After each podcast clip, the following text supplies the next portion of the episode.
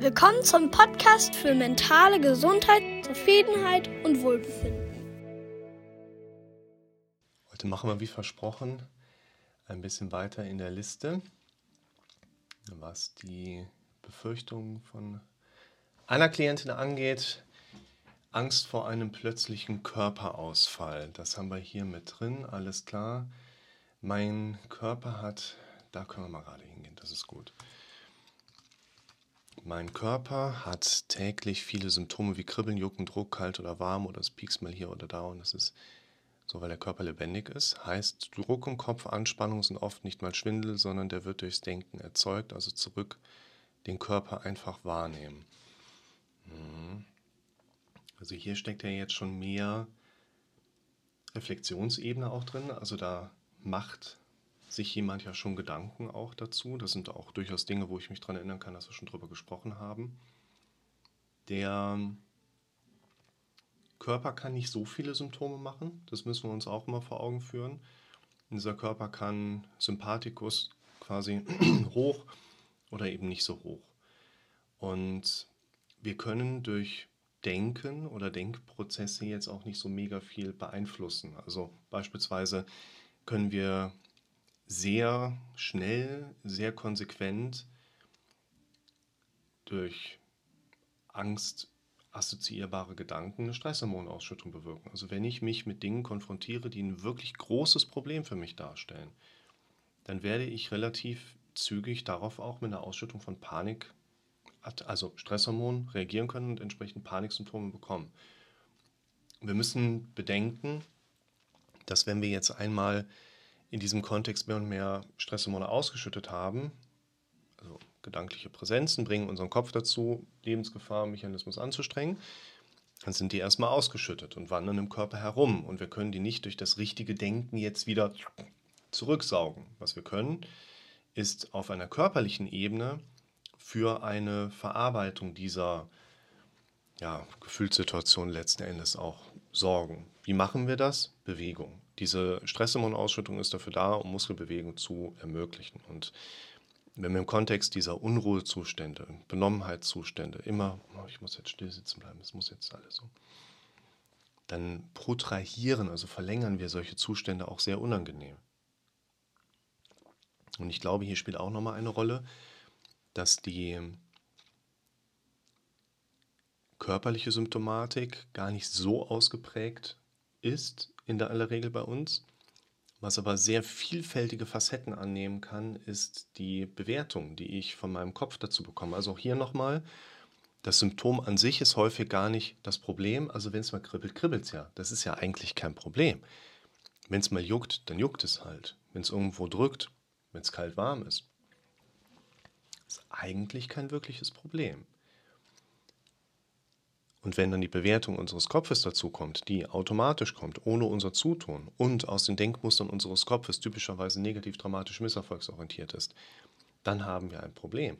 Das heißt, hier würde ich tatsächlich sehr konkret herausarbeiten, Aufgabe, welche Bewertungen sind seitens meines Gehirns in den jeweiligen Momenten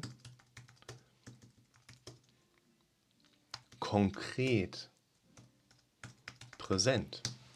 Das würde nämlich auch dazu führen, dass wir jetzt nicht den Worst Case direkt abschwächen, sondern uns erstmal aus dieser Aufgabe hier tatsächlich herleiten können, was genau repräsentiert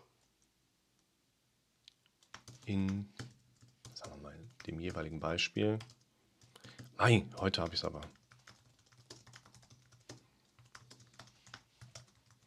Die Bewertung ist ja letztlich der Worst Case. Das heißt, wenn ich jetzt in einem Verse abgraduieren reingehe, mache ich ja genau im Prinzip das, dass ich Bewertungsmuster konkret verändere. Das heißt, hier wäre im Worst Case die Aufgabe, konkret die Bewertungsmuster meines Gehirns, man könnte vielleicht sagen, schrittweise deeskalieren können drei Schritte sein, es können 30 Schritte sein. Man kann das Gehirn auch ein Stück weit damit ärgern, indem man zu viele Zwischenschritte einbaut und damit eben auch zeitlich protrahiert. Also auch hier nochmal, der Körper kann nicht so viele Symptome machen. Die Komplexitätsbreite kommt nicht durch das Symptom in der Regel, sondern durch die Bewertung unseres Kopfes, wobei die Bewertung automatisch kommt. Und solange sie von uns nicht unterbrochen wird, bleibt sie bestehen und kann nachhallen in diesem Sinne. Und da sollten wir dran.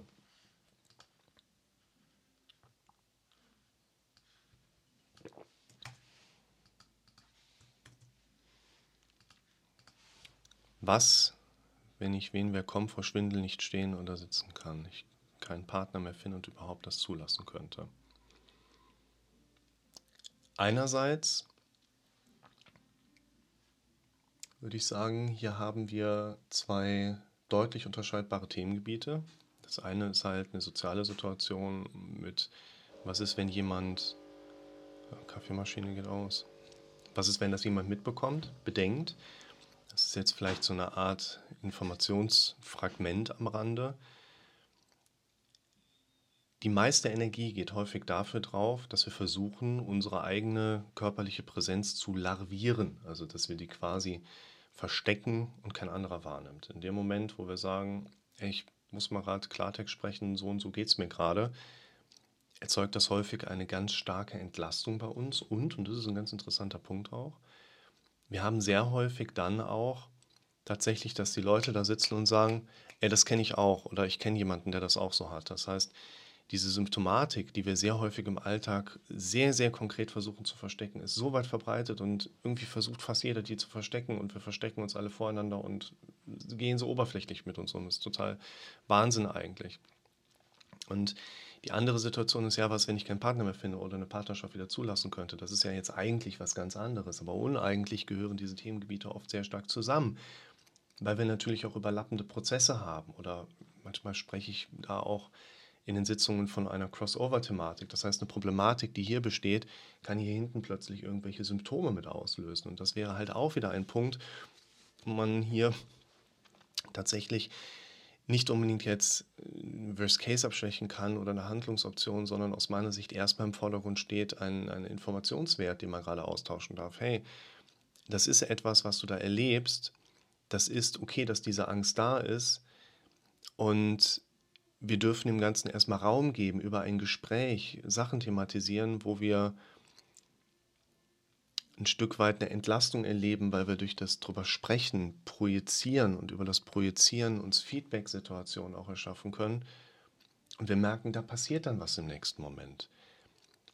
Und hier stellt sich für mich einerseits so ein Stück weit einfach die Situation dar. Ein Mensch hat eine gewisse Problematik, die eben nicht nur einen Bereich seines Lebens betrifft, sondern eine Thematik, die in allen assoziierbaren Situationen entsprechend sich auch annisten kann, vielleicht so ein bisschen.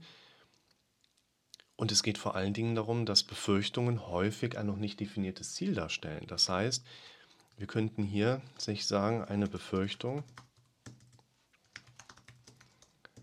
kann, das ist eine der Möglichkeiten, wie man das sehen kann, kann ein noch nicht definiertes Ziel, ich sag mal repräsentieren oder bedeuten oder was auch immer. Daraus erschließt sich dann für uns tatsächlich genau dieser Punkt. Wir haben hier, ich weiß nicht, ob ich das im ersten Herangehen schon mit drin hatte. Angst, etwas zu verpassen, genau hier drüber ist es ja. Wir haben wieder ein Korrelationsthema je weniger Ziel ich habe, was in Bezug auf eine bestimmte Situation passieren soll, desto mehr Spielraum gebe ich an meinem Gehirn, was passieren könnte. Das sind Ängste in der Regel, weil misserfolgsbezogen. Also je weniger ich ein Ziel habe, was passieren soll, desto mehr Raum gebe ich meinem Gehirn in Bezug auf Ängste, was passieren könnte. Heißt umgekehrt, je mehr ich ein Ziel davon habe, damit arbeite, was passieren soll, desto weniger Raum gebe ich meinem Gehirn, entsprechend auch in diese panikartigen Situationen reinzugehen. Und deshalb wäre hier tatsächlich, und das ist jetzt nicht, dass ich sagen würde, ja, äh, hier, du musst mal dein Ziel definieren. Das ist ja eine Kiste, die hat eine gewisse Größe, die hat eine gewisse Problematik schon im Leben eines Menschen und lässt sich nicht ja, Ziel. Allerdings ist es ein Thema, wo wir drankommen, wo wir konsequent dran arbeiten dürfen. Ziele aufbauen und strukturieren. Bei dem Thema Ziele habe ich mehrere Dinge gerade im Kopf, die wir hier anknüpfen könnten. Aus meiner Sicht spielt eine sehr wichtige Rolle. In allen vier Ecken dürfen Ziele drin stecken. Schaut euch es mal an. Hört sich ein bisschen komisch an im ersten Moment, aber ist was dran. Also einmal in allen, Akku war leer, muss man schnell wechseln. In allen vier Ecken dürfen Ziele drin stecken. Dann, äh, dass wir unsere Ideen, die wir haben zu Zielen, zu Plänen, zu Umsetzbarkeiten aufbauen dürfen. Ziele, ah, ich muss mal gucken, wie ich das jeweils genannt habe. Ich verlinke euch das wieder unten in der, in der Beschreibung oder in einem, in einem Kommentar. Äh, Ziele, ich glaube, der Sinn des Lebens habe ich es mal genannt, ne? dass wir quasi Ideen in Ziele aufbauen, ins Machen kommen. Ziele und Sinn des Lebens irgendwie so. Und in dem Zusammenhang macht total Sinn, dass wir anfangen, in Bezug auf Ziele uns mehr mit unseren eigenen Ideen auch zu beschäftigen. Das heißt, unterm Strich geht es hier darum, dass wir über diese ersten beiden verlinkten Videos hier eine nochmal Hintergrundstruktur vielleicht bekommen, die uns ein paar Perspektiven gibt, ein paar Ideen mit reinwirft, wie sollten wir Dinge in Zukunft sehen, wie sollten wir uns um Dinge in Zukunft vielleicht ein bisschen mehr kümmern.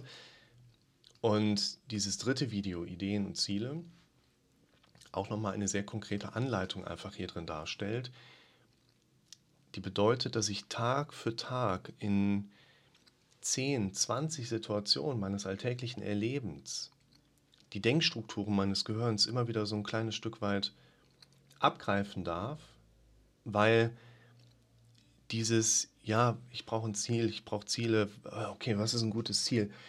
Kann funktionieren, aber viel besser funktioniert es in der Regel, indem ich mein Gehirn nicht nur besitze, sondern es eben auch benutze. Das bedeutet, ich stelle mir eine Frage, wie stelle ich mir, wie wünsche ich mir Partnerschaft in Zukunft? Nicht, wäre das wahrscheinlich oder wen möchte ich als nächstes hier haben, sondern ja, wie wünsche ich mir eigentlich Partnerschaft? Ich darf mir Fragen dazu stellen und diese Fragen bringen meinen Kopf dazu, mir entsprechende Ideen zurückzugeben. Ich muss euch da noch ein weiteres Video zu verlinken, das kommt aus der Live-Therapie.